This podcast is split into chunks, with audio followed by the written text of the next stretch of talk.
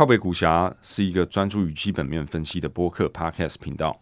在 Apple Podcast、Spotify、SoundOn、KKBox 等等各大平台，我们将会定期发表我们的 Podcast，并深入探讨和总经、市场、产业、公司以及投资等等相关的议题。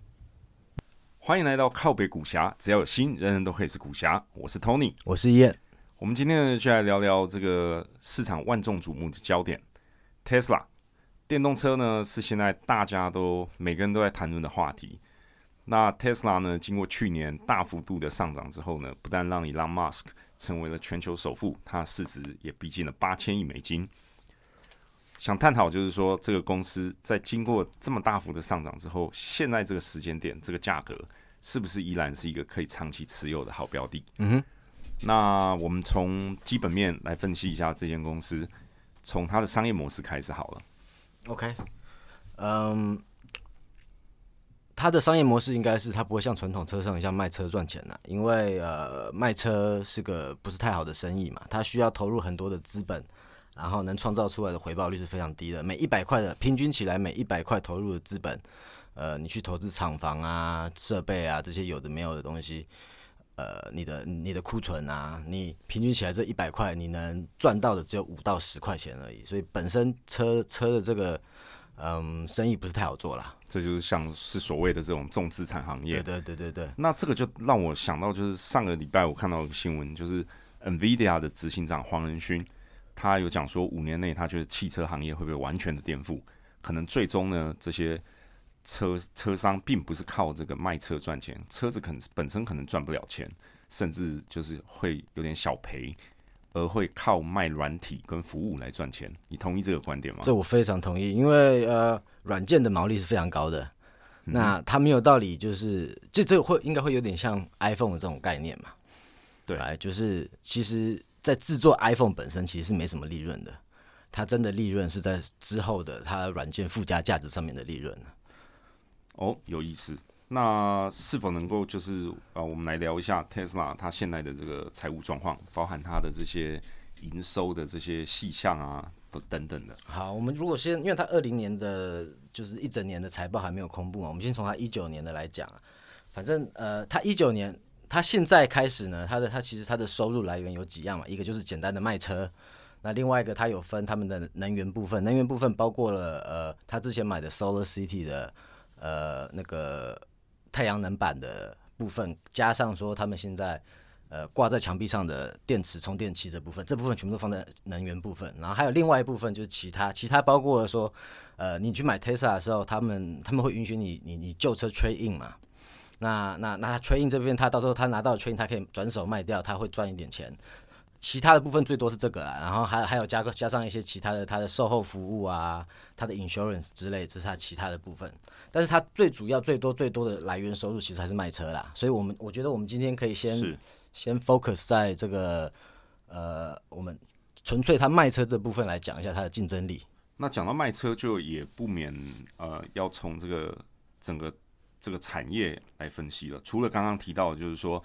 呃，坐车这个行业本身是一个重资产的行业，其实它也是一个周期性相当强的行业，嗯哼，对不对？没错。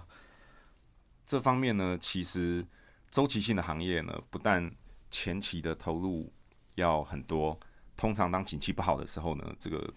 呃销量就会大幅的下降。对，它 Tesla 呢，so far 就是一直都是在一个高高速成长的一个阶段，还没有真正遇到所谓测试，就是。呃，停滞的情况。对，那是因为它现在还是属于车市很小的一部分嘛，它是还还它还属于一个高成长的状态。等它涨到今天跟整个车市有一定的百分比的时候，它的这个重资产的呃，它的这个周期性的这个特性就会变得很明显了。那像它的这个获利能力或者它的这个 profit margin，跟传统的这个车汽车行业其他的车商，像譬如说像宝马啊、大众啊、Toyota 等等比起来。呃，大概是相对来说是什么样一个概念？如果说我们看一九年的话，呃，我们要先先要要先讲一点，就是今天 accounting 部分，Tesla 跟其他的车商的 accounting 有点不一样。其他车商的 accounting 他们会把研发放到销货收入里面，销货不是销货收入，就是呃销货成本销货成本会放到 cost of cost of goods sold sold，对对或者会放到销货销货成本里面。但是 Tesla 它不是，它是把呃研发放到呃它的 operating expense，也就是它的营运成本。对对对。那这个呃，他们的管理阶层在会计做账这方面选择这样，有什么特殊的原因吗？还是只是一个就是他们个人的选择？这因为这这本来就是这个东西本来就是呃管理层可以做这些选择，但他们选择其实会有原因。我我猜的原因可能是因为说今天传统车商他们大部分的嗯研发就是用来研发车子嘛，所以他们这可以把它归类为他他要卖车子的成本。可是从 Tesla 的角度来看，他们如果他们觉得他们不是只有做车子的，那他的研发他其实研发可以还可以研发其他东西，像他现在研发其实就很多是研发。呃呃，像电池，那电池这部分其实它不一定是放在车子里面嘛，它电池它也可以放在 energy 里面嘛，这是同都是同一个研发，所以他没有把它放在车子的呃 cost of goods sold 里面，只是一个就是他们的，因为他们的 business model 不同啦，所以他们的 presentation 会不同。但是所以讲这么多，重点是如果说我们要把 Tesla 假打个比方跟 BMW 来做个比较的话，呃，我们就必须要做一定的调整，让他们的比较是是 apple to apple 啦。也就是比较有意义的这个比较。对对对对。那我想你大你会你这里会选用 B N W，大概也是因为他们的这个定价是产品的这个定位是差不多同等级的，吗对对对，因为你可以去如果去看他们现在他们 model range，他们的能 cover 的价格的话，其实 Tesla 跟 BMW 是蛮像的，所以我我就先先用 BMW 来跟大家讲一下，说大概他们比较起来毛利率是什么概念。OK，呃，如果说你看 BMW 卖汽车的部分的话，他们一九年的毛利率差不多是十五 percent。嗯哼，嗯、那呃有个前提是，他他们其实，保 BMW 它其实在差不多一二年一呃一一年到一三年左右的时候，它的毛利那时候最高有到二十 percent。这个时候是他们其实所有车商都还没有开始决定说要大大举的投入研发电动车的时候。换句话说，因为这些车商决定大要大入投入那个研发电动车的经费，所以造成他们的毛利从一三年的二十%下降到现在的十五%。所以换句话说，什么意思？就是说，今天如果说呃没有这些多余的多余的、呃研发电动车的成本的话，它以它车商它的这个品牌价格啊，它应该是可以得到个二十%的毛利率的。但是它现在只有十五，OK？那我们现在讲 Tesla，那如果 Tesla 我们我们 Tesla 要把 Tesla 跟 BMW 做一个比较的时候，我们必须要把呃刚刚讲过了，把研发费用加回去，因为它毕竟虽然说你说它的研发也有研发其他的东西，但是我觉得你把它加回去不是一个呃不合理的做法了，因为它现在大部分的赚钱，它虽然它有可能研发电池，电池也可能用在其他地方，可是它最终大部分要赚钱的地方还是要从车子来的嘛。就是不是不是说赚钱的，就是他最终他他的目的是他他还要卖车子，然后卖车子后才可以再用车子上软件来赚钱。所以我们如果把它放到这个成本里面，这个销销销售成本里面的话，呃，我觉得也也是很合理。如果我们把它放进去，那还要再我们还要再扣掉一个东西，就是所谓的呃 regulatory credit。哦，这个讲到这个就有意思了，因为就是很多人可能会觉得看到新闻的标题，哇，Tesla 去年已经就是转亏为盈，开始赚钱了。那事实上，其实这中间呢有很大的一部分其实是所谓的这个碳权交易，也就是在美国呢，呃，美国的政府有一定的规范，为了推动这个新能源，它必须就是呃有很大的这个碳权交易的这个市场，也就是简单来说呢，如果一个车厂并没有这么多呃新能源车，也就是完全用电，没有这个废气排放、二氧化碳排放了，它就必须跟呃其他有这个呃碳权的人来买。那 Tesla 其实在这部分呢，它就是呃卖了不少给其他没有做这个电动车的厂商，他们跟他买了不少。对，像过去三五年内，除了二零二零年以外，平每一年其实他们这个呃 regulatory credit 的部分收入都有四亿到六亿的收入。二零二零年是最夸张的，我我估计二零二零年的这个 regulatory credit 的收入可能会有十六亿美金。来，anyway，我们先把我们我们我们先回到刚刚讲的，如果说要比较这个毛利，所以如果说我们 Tesla 他们现在账面上的毛利呢，一九年是二十一趴，可是如果说我们要呃要扣掉研研研发成本，要扣掉 regulatory credit 的话，它的毛利其实就只剩下十一九年，其实就只剩下十二趴了。等于说，如果说是一个差不多的比较的话，Tesla 在一九年有十二趴的毛利，那宝马它有十五趴的毛利。那当然要要讲这个毛利，我们也要讲一下说它今天它的呃。这个毛利的前提是它，它今天它的产能运用多少嘛？因为你产能运用越高，你的毛利一定会越高嘛。对。那一九年呢，Tesla 它总共呃交了差不多三十六万三十六万七千台车子。那这三十六万七千台车子，大部分呃百分之八十的都是 Model 三。OK。嗯，然后它一九年的交车，其实大部分的车都是从它它它 Firma 的那家呃工厂工厂出来的，所以。他那家工厂的呃最高的呃产能差不多有五十几万台，那他如果说他一九年他交了他做了三十几万台的话，其实他产能差不多已经六七十趴了。那通常呃汽车厂你一个厂要要本身的厂要达到呃实现盈利的话，最少需要产能的运用要到七八十趴左右。所以换句话说，其实他加他在加州那个 f i r m a 的厂其实已经快要达到。呃，就是可以赚钱的啦。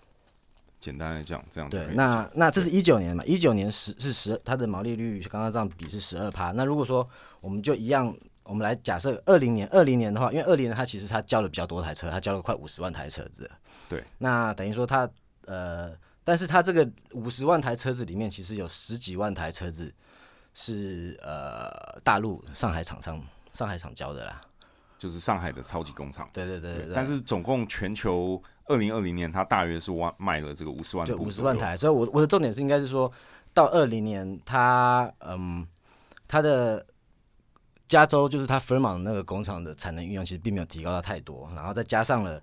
再加上了嗯，它的上海的厂那边毛利其实因为产能运用更低嘛，所以毛利应该要更低。可是实际上，我我预估它二零年的。刚刚那个毛利应该会从十二趴，呃，可能会成长到差不多十四到十五趴。那这个为什么？为什么它的产能厂变多，产能产能 overall 没有变高，它毛利还会增加？其实我我我是我会这样预估，是因为说其实它的 Model 三，尤其是它的 Model 三跟 Model Y 啊，他们其实应该利润会比呃其他要高一点呐，因为它那个它他们的制车的方法，他们好像有我有有一些就是你有你有看到他们车子会。越做越便宜的这个趋势，我想这个趋势也是相当合理的，因为前面有提到过，Tesla 自己本身的 business model 可能最终要赚钱，并不是靠车，它是用这个像网络公司哦的这种逻辑，就是它要先圈流量，那最终呢，它圈的流量其实就是所谓的这个硬体的车的部分，最终呢，它可能是要靠软体来赚钱。这个当然就是它核心的一个商业策略，也就是所谓的这个 business strategy。对，那这部分就是呃，最终当然，Elon Musk 是电动车只是他的第一块入门砖，最终他远大的目标是想要就是能够颠覆整个地球上的能源行业。那当然，如果我们以现阶段来讲，以关注这这新能源车的这个部分，我们就不免也得就是来分析一下，就是说电动车的这个。渗透率在未来几年，它这个行业可能演变的情形，是否会能够完全的颠覆掉现在现有的这种内燃机引擎的汽车？这部分伊恩可以给我们一点分享吗？呃，我觉得这个就取决，因为现在影响电动车它的呃 adoption rate，也就是渗透率，渗透率对对，影影影响它电动车渗透率有两个最大原因嘛，一个就是电动车的价格。那另外就是它今天你你能开多你电充满了电能开多远，然后没电的时候怎么办嘛？这两个是会影响它呃渗透率最大的因素。所以我们先看价价格跟跟呃可以开多久，这个其实就跟它的呃电池的科技是有关系的嘛。对，所以呃我们可以先从电池这方面来看，说呃它现在是在哪里，然后它跟呃内燃车比较起来，呃现在的成本。跟呃电动车他们的电池加上动力系统的成本是什么概念？那有没有可能呃电动车比会比内燃车还要便宜？先从这个角度，我觉得这个角度是会比较重要来影响它嗯渗透率的问题。OK，好，那如果说我们先来看一下呃呃电池成平均成本的方面啦，从二零一零年所有车商做电池的平均成本，他们是。一千一百块美金 per kilowatt hour，那这个数字到二零二零年其实已经降到一百三十五美金 per kilowatt hour，这是平均。那 Tesla 本身他们的制造电池的成本是差不多在一百块钱 per kilowatt hour 的这个概念。所以简单来讲，大概在过去十年，等于降低了这个成本百分之九十，对，是降非常非常多的。嗯对，所以是相当惊人的降幅。那呃，很快的跟内燃机做个比较，内燃机的引擎，呃，他们整个动力系统的引擎加引擎可能需要的，嗯，价格可能是从五千块钱美金到一万块钱，看说你是什么样的引擎啊。那呃呃，如果说是像是比较啊 Toyota，然后可能一点五 liter，一，点这种可能就是五六千块。就是五六千。那如果说是呃法拉利帮 Maserati 做那种 V 八 V 十的那种引擎，可能就是一万出头。那如果我们我们再再来看说，像我们我们可以拿 Model 三当当做一个例子啊，Model 三它的电池的、呃 capacity 差不多是五十到七十五 kilowatt hour。那我们以五十 kilowatt hour 来算的话，如果说它现在的成本是一百块钱，那它的电池就是五千块钱。那如果七十五就七千五嘛，所以它现在电池看你是什么什么 model，你电池成本差不多五千到七千五。那然后这只是电池，你如果要还要再加上它所谓的动力系统的话，呃，整套加起来现在的价格可能是一万到一万五左右。所以其实已经跟内燃车是非常非常接近的。再过几年，就算电池科技没有不要有什么创新是大大幅的突破，你慢慢降，你再个再过个三五年，其实电动车的呃价格应该就会跟内燃车是一样的了。我了解你的意思，这个也就是说呢，就是说，呃，Tesla 身为一个电动车，它的核心动力系统，对吧？跟传统的引擎不一样，它就是靠电池。那电池呢，再加上动力系统本身的这个成本，今天已经相当趋近于这个传统使用汽油内燃机引擎的这个成本，所以这个是从成本的角度来看。对。那所以看起来呢，呃，这个大趋势，也就是电动车会成为未来的主流。而且会越来，你在路上会看到越来越多的电动车，这个已经是一个就是不可逆、无法改变的一个趋势。我我的看法是，我觉得内燃车死亡是绝对的，只是不知道什么时候会会会达到啦。那这是这是刚刚是说，就是就现在的电池的科技来讲，啊，其实有越来越多新的电池科技，就是呃，现在大家在研发。那先讲两种不同的好了，像像像现在大部分的电池都是都是所谓的呃 liquid state，也就是说，你今天你呃 cathode 跟 anode 中间的 electrolyte 其实是一体的，呃是是是固体的。那这个就要呃是一体的一体的一体的对，那所以这个叫 liquid，这是现在的现在的科技。那现在有个新的科技是，就是这个 electrolyte 其实是固体的。那它的好处其实是说，呃，因为它是固体嘛，所以它的能量的 density 会比较多。也就是说，你今天在一个一样的容量里面，你你是固体的，可以储存的容的能量可以比液体的还要多，也就是它比的较多电，对比较你的 range 比比较多的大。力就对对对对对对对。我有看到这个像，嗯、现在另外一只就是也相当红的股票，就是中号称这个中国的特斯拉，Neo 未来汽车，他们就是采用比较趋向于这种固态电池的技术来提升它的动力系统，还有对就是可以开比较远的这个里程啊，等等等等的。对但是当然，好像就是说它也有一些这个负面的，对，像说好像有人说他们容易产生这种细微的裂痕啊，对，就是久了以后，所以这个实际上会造成什么样的科技不知道，但是确定的是，现在很多人在花很多钱在想办法把电池的这个成本给往下压啦。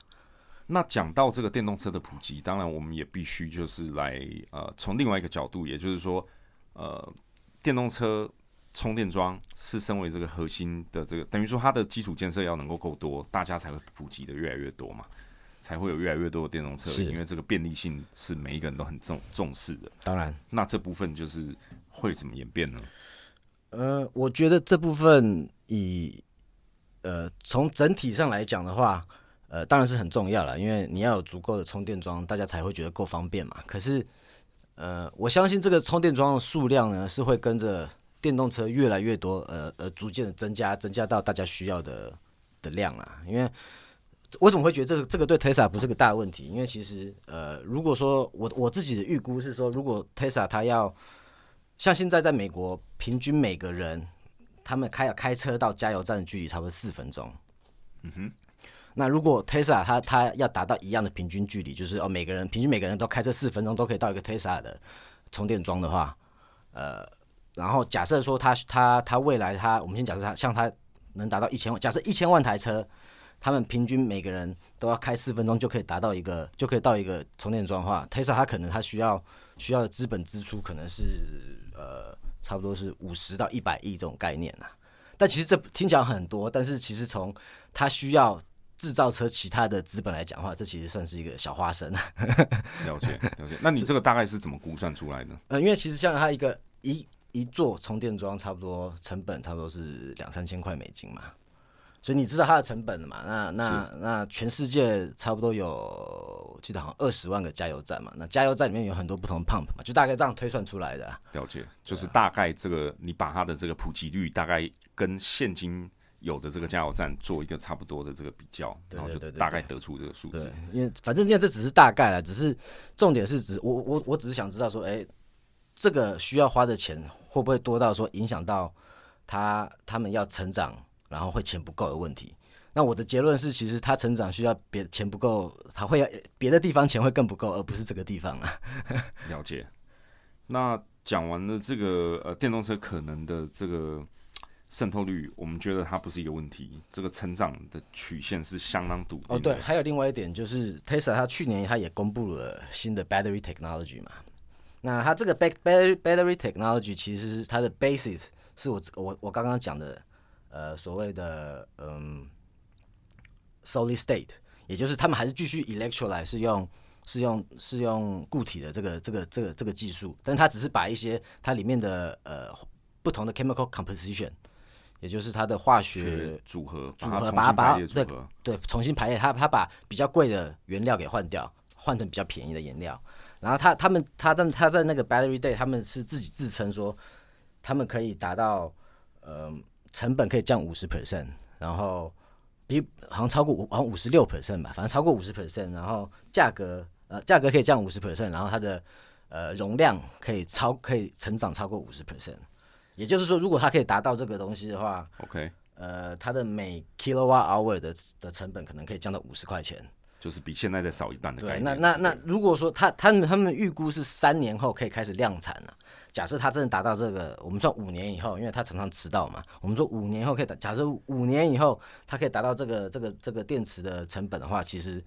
在那个时候电电动车它的电动车绝对是会比内燃车还要便宜啊。嗯，听起来是相当合理。但解解释一下哦，刚刚有讲到，就是他会迟到，这个就是伊拉马斯常常自己也常常自自己会自嘲一下，就是说我讲的东西可能不一定会准时，可是呢，eventually I'll make them a reality，到最后他都能够达到。那大刚刚是这个意思。那讲完这个电池，那就不免带到就是说，呃，我们来聊 Tesla 的核心优势。它的核心优势当然是科技，那主要就是着重在电池跟这个它的自驾系统软体的这部分，没错，这个是它最强大的核心竞争力，也是跟它跟其他的竞争者还有车商不一样的地方。嗯，那自驾方面的技术呢，就是今现在大家都想往这方面发展，各个厂商竞争者也都投入了很多。那这部分的想象空间当然非常大，不过我也看过一些呃比较呃相关的行业报告啊，好比像这个全世界自动驾驶技术顶尖的麻省理工学院 MIT 所谓的这个 Task Force 实验室，也有相当多的专家在研究这个方面，还包括以色列的这个公司 Mo 嗯。他当然去年啊、前一阵子是被那个呃 Intel 所并购。嗯，那这方面的技术大概分为就是两个大的区块，一个就是 Tesla，它是用所谓的这个人工智能，完全是用摄像头，也就是镜头呢，把这个看到的东西视觉化进入他自己的电脑，用他的软体去跑。另外一个方面呢，就是用所谓的镭射，也就是所谓的雷达。那所以我们可以大体的把这两个阵营分成，其中一个就是 Tesla，另外一个就是可能所有另外的人，包含 Google 的 Waymo，还有像这个呃中国的百度的 Apollo 等等都是。那伊恩可以跟我们介绍一下这方面技术方面现在的就是目前的进展，还有就是这几年的演变，以及就是未来的展望吗？呃，OK，我们先我们我们我们先讲 Tesla 好了，因为其实 Tesla 它会选择说，嗯、只用软件加上 camera 的原因，是因为他觉得要加 lidar 很难去 scale，因为其除了 Tesla 以外，其实其他车商他们他们的车上都还会加 LiDAR，LiDAR 是什么？LiDAR 就是他们反正他们他他就是呃他们会射出镭射光，三百六十度镭射光，然后因为它是三百六十度，你知道镭射光射出，你知道镭射光的速度，那你也知道它，如果你知道说它射出去接收的时间多少的话，你就可以去计算说。呃，这个距离有多远嘛？所以它大概是用这个这样的原理去去 map out 一个你附近的非常非常 detail 的一个我理解，就是侦测附近的这个有什么障碍物啊，随时这个动态路上的情形啊等等的。应该说障碍物这个东西，他们还是还是要还是要靠软件。他他今天这个雷达他能做的就是，我今天我能 map up 出来一个地图，很清楚的地图。我知道我的，就像我们现在视线，我们这样一看，我们可以知道说我们附近环境有什么东西嘛。今天。除了 Tesla 以外，所有人都是依靠雷达来来达成这项的。那 Tesla 它不靠这项，是因为说今天如果说你单单只靠软件在看一个 camera 上面的二 D 的图的时候，你会有误差，你会有很你要你要你要克服很多困难。就像说你因为角度不同而而而而而而而看不清，而而不知道说这到底是多远，这种是这种这种这种事情会会发生。所以他们就他们有很多小问题必须要用软件去克服。可是如果说你用来打的话，其实这些问题你就不用克服了。那目前这两个技术就是孰优孰劣呢？就是很很明显的，当然是 Tesla 的这部分是比较领先的，对吗？呃，我也不敢讲说 Tesla 它是有比较领先的，因为你看，如果 Tesla 它现在是他们最新发的是 Level Level Three 嘛，对。那其实呃，Waymo 已经在 work on Level Four 了，对。可是但是 Waymo 它是它是直接 skip Level Three，它直接到 Level Four 啊，所以。我是觉得现在你如果说只是到他们纯粹从他们现在呃有的科技科科技 progress 来看的话，看起来好像是差不多啦。可是这个又扯到了一个成本的问题。如果使用这个 lidar，就是这种镭射扫描的这种技术呢，其实它在这个汽车坐车的本身成本上面又会加一个。对，这也是为什么 Tesla 它不想加嘛，因为一开始。嗯，最一开始有有用雷达，这个是 Waymo。那他们呢一开始用的那一颗雷达是从 Velodyne 来的，Velodyne 来的，他们那时候一颗好像要七八万，光一颗雷达就要七八万块钱。哇哦！所以所以就是比车子还要贵。比较早期的雷达，我看到像我看到 Google Waymo 那时候一开始在内华达还有在加州在街上跑，上面的。就是一个很大很大很大，但是但是但是看起来就好丑。这个东西是有现在越做越小，然后现在趋势感觉就是这个 lidar 的这个 sensor 越来越小，然后但是每部车会需要越来越多的 lidar。对，好像都要十十个到十五个这种。呃，可能最少也要四个吧。我记得好像一二，好像有最少到六七个吧，最少六七个。反正因为但是最一开始。微鹏他们是就一大颗嘛，那现在就变成好几小颗这样子。那成本其实现在也有差啦，像我们我们刚刚讲威猛他们最一开始用 Velodyne 的呃 lidar，差不多一颗要七八万，这是当然是最 top top end 的的的 lidar。那现在差不多也很 top end 的 lidar 的价钱已经降到差不多两万块左右。我的印象中是不是在多年前，可能八九年前，就是呃那时候技术还没有这么纯熟，Tesla 也曾经一度想要使用 lidar 过。我好像有这个印象，这是我不知道，但是我知道是 Waymo 他们有想试着不用雷达，OK，然后结果他们发现这好像行不通，所以他们才改用雷达。行不通的这个原因呢，是否是因为就是说他们的数据不够多？呃，这也是一个可能啊，因为现在唯一我唯一看到就是有可能为什么 Waymo 行不通，Tesla 行得通的原因，就是因为 Tesla 它有很多车子在路上帮收集资资料嘛，所以它这个呃，因为你今天你如果要纯粹要靠软件来开车，不不不要加其他的硬体来支持的话，呃，软件的学习是最重要的嘛。那你学习就是需要大量的数据。是。那唯一有可能为什么 Tesla 它会不用来打就成功，就是因为它现在有很它有办法让很多车在路上帮它一直帮它收集数据啊。嗯，对，这个优势是相当明显而易见的，我觉得，因为就是 Tesla 毕竟现在已经有全世界有这么多的车主，而且他们都 twenty four seven 的在。帮他们收集很多实时的这个数据，而且进行动态分析，那就可以让 Tesla 的软体去做这个机器学习，对吗？对，没错。所以就是进一步的 improve，然后提升它的这个呃软件的这个呃功能。但是，所以，但是，我觉得从现在看来，到底谁会领先这个科技，是真的很难讲，因为大家各说各话，而且再加上我刚刚有讲嘛，最。最高端的雷达现在价格已经到了一颗两三万了。那其实有低端的雷达，现在价格到每一个是到一千块钱美金以下。像去年呃有一家也是 Spec 上市的，呃叫 Lumina 的公司，它它其实它就是上市以后，它就是它就是讲说，它其实它可以做到比较低端的，当然没有没有像像像两三万块这么高的，比较低端的，可是它的距离可以看到距离已经可以达到两百五十公尺了。然后他说他可能做他做他卖出去的成卖给车商成本可能是可以可以压到一千块钱以下。我对这个公司好像有点印象，他们是不是就是也是 Tesla 的技术人员出来做的？呃，Lumina 不是，Lumina 不是，Lumina 是你讲那家应该是 Lucy Motor。哦，OK。Lu Lumina 他是一好像也是一个天才，founder 是一个天才，也是十十几岁，他自自己在 garage 弄弄，发现一个很便宜弄做雷达的方法，然后后来上市。OK，也是在也是美国，美国在有一个，然后好玩就是那个他们 Spec 嘛，他的 Spec、买他的那那家 Spec 的公司，买 Lumina 的那家 Spec 公司其实是啊那个 Gore，你知道 Gore 就是之前有拍很多呃那个 Climate Change，哦哦，美国的前副总对统对对对对对。对，高尔他现在其实搞了超多 Spec 啊，哦，真的吗？然后会有跟 Lumina merge Spec，就是就是就是 Gore 他的？OK，讲到这个，就是呃，跟大家解释一下，就是说，如果不知道 spec 是什么的人，它的全名是 Special Purpose Acquisition 啊、Company，也就是特殊目的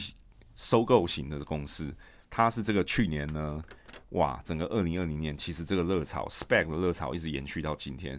它是一种很简单简易的上市方法。简单的来说呢，它有点像是以前的所谓借壳上市。呃，想要融资的人啊，想要在股市这个募集资金的人呢，就去找一间干净的壳子。那它等于是一个空头支票。所以呢，通常在看 spec 的时候呢，大家要注意的就是说，背背后的这个募资跟管理团队他们过去的这个记录，也就是所谓的 track record。像呃很多 SPAC 去年因为这个股市现在实在太疯狂了，就乱涨了一通。那也有很多就是科技公司选择用这种方式呢，快速的就是直接挂牌上市。嗯，这样对，这个是一个补充说明。OK，嗯，对，所以我们就回到刚刚讲的这个呃无人车这部分好了。OK 嗯所以所以总结来说啦，就是呃，我我我觉得从现在看起来很难去去猜说到底谁这方面会领先。Even 就你你要去想说到底有没有办法达到 Level Six，呃，这个完全无人的技术，我觉得都还是一个很大的问号。但我觉得比较可能是你可能可能大家的达到 Level Four 或 Level Five 的几率是蛮高的，只是会不会达到 Level Six，我真的是一个蛮大的问号啦。了解。讲到这个 Level Six，呃，昨天也看到一则 article，就是呃大陆的另外一个新造车势力小鹏汽车的这个董事长何小鹏呢，他自己的预估是大约二十年，他觉得二十年内可以达到这个第六级的这个全自驾。嗯也是有可能，因为你去看嘛，像这个车市其实花了多久的时间？七年的时间才达到 Level Three 嘛。嗯哼，那理论上从，因为我这边也可以跟大家讲一下 Level One 到 Level Six 的差别，就是有些人可能不知道，Level One 到 Level 三其实主要只是呃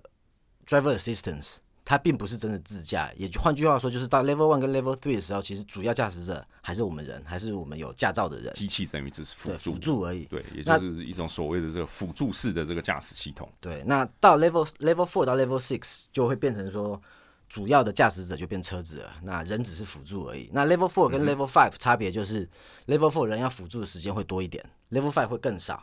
到 level six 就是完全不用人辅助，所以到 level six 的时候，其实理论上是不会有方向盘，驾驶驾驶座那边是不会有方向盘，不会有油门，不会有刹车，不会有挡，什么都没有的这叫 level six。那就会变得很像我们小时候看的那些科幻电影的那种 未来世界里面的车一样。对对对对，那那所以想想，其实就是还蛮可怕，就是可能二十年内就是满街都是这样的车在跑哦。对，那呃，所以我你如果想想，如果说从 level one 到 level level 三，其实花了七年的时间，嗯哼，因为这种东西大部分东西就这样，你你你要达成最终的那个一 percent，其实永远的 effort 是要花最多的，很多东西都是这样子，所以我相信其实从零到一的概念，对对对？对，就是讲你你你从零到八十可能可以花三三年，但你从八十到一一百的时间，绝绝通常都都不会低于三年啊，就是应该会更难嘛。那 anyways，但是这这只是一个估测啦。那嗯，重点应该是说，你如果说觉得他会得到 level level five level level four 和 level five 这个东西的话，我觉得嗯不会不应该是真的也不会到太快，可能也是要个五年十年的时间，比较现实啊。嗯听起来是这个这个这个预估是比较就是，而且这个还有法规法规的问题啊，因为呃，现在在美国很多州很多州，它其实他们是有规定说人开车手是要在方向盘上面的。对，那当然法规可以改嘛，只是法规要改，这不会不会马上就改，法规要改其实也需要很冗长的时间，然后这中间还要包括说，哦，你真的出事的时候，假打比方，你今天在 Level Four 出事的时候，到底是车商的问题还是你人的问题？这个赔偿这个法规到底要怎么用？这你要等法规 evolve，其实也是需要好几年、好几年的时间。是市场的对于这种新科技的拥抱，总是需要一段时间来适应。那尤其呢，法律的改变、规则的改变，也都要立法机构跟民间不断拉扯，最后才能够就是定出一个方案，对啊，才能够真正的就是大量的商业化或者实现这种新科技。那所以我的保守估计，简单的结论就是保守估计，我觉得你要达到最少 Level Five 时间，我觉得可能要十年啊，我自己觉得啊。OK OK，、我觉得听起来还蛮合理的啦。当然，我想 Elon Musk 可能会比你乐观很多。他是比我乐观，那他可能知道的东西也比我多了，所以大家听听咯。哦，OK，Great、那那除了这个呃自驾系统，呃刚刚的这些分享之外呢，我们来聊聊就是说它的自驾系统跟其他的竞争对手对手，它你觉得它这个领先幅度有多大？我的理解呢，就是说在这种科技型的公司，只要它能够有一个相当显著的技术领先，其实呢，那就可以让它吃不完了。好比像台积电吧，对，但是这个在晶圆制程呢，如果领先它的制造对手，无论是就是它能做到比较小的纳米制程，还是说它做的良率比较好呢，其实市场就可以给予它比较高的估值。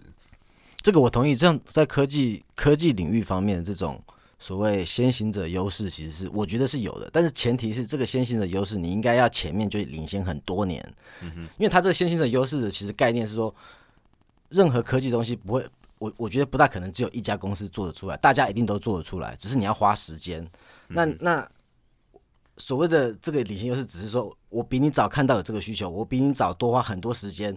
来来来研发这个。等你大家还没有的时候，我已经做出来了；等大家赶上的时候，我已经做得更好了。所以前提是你前面这个科技的优势要要够大啦，你才会有才有办法一直延续下去，要不然大家就会追上了嘛。这个叫 technological lead 的护城河，可以这样理解。呃，也可以，但是我们如果来看自驾车的部分，我就真的看不到它有这么大的领先，因为像我刚刚讲的嘛，其实它现在做得到的东西，大部分车商也都做得到啦。所以结论就是，看起来应该确实是领先，但是可能这个幅度并没有这么大。呃，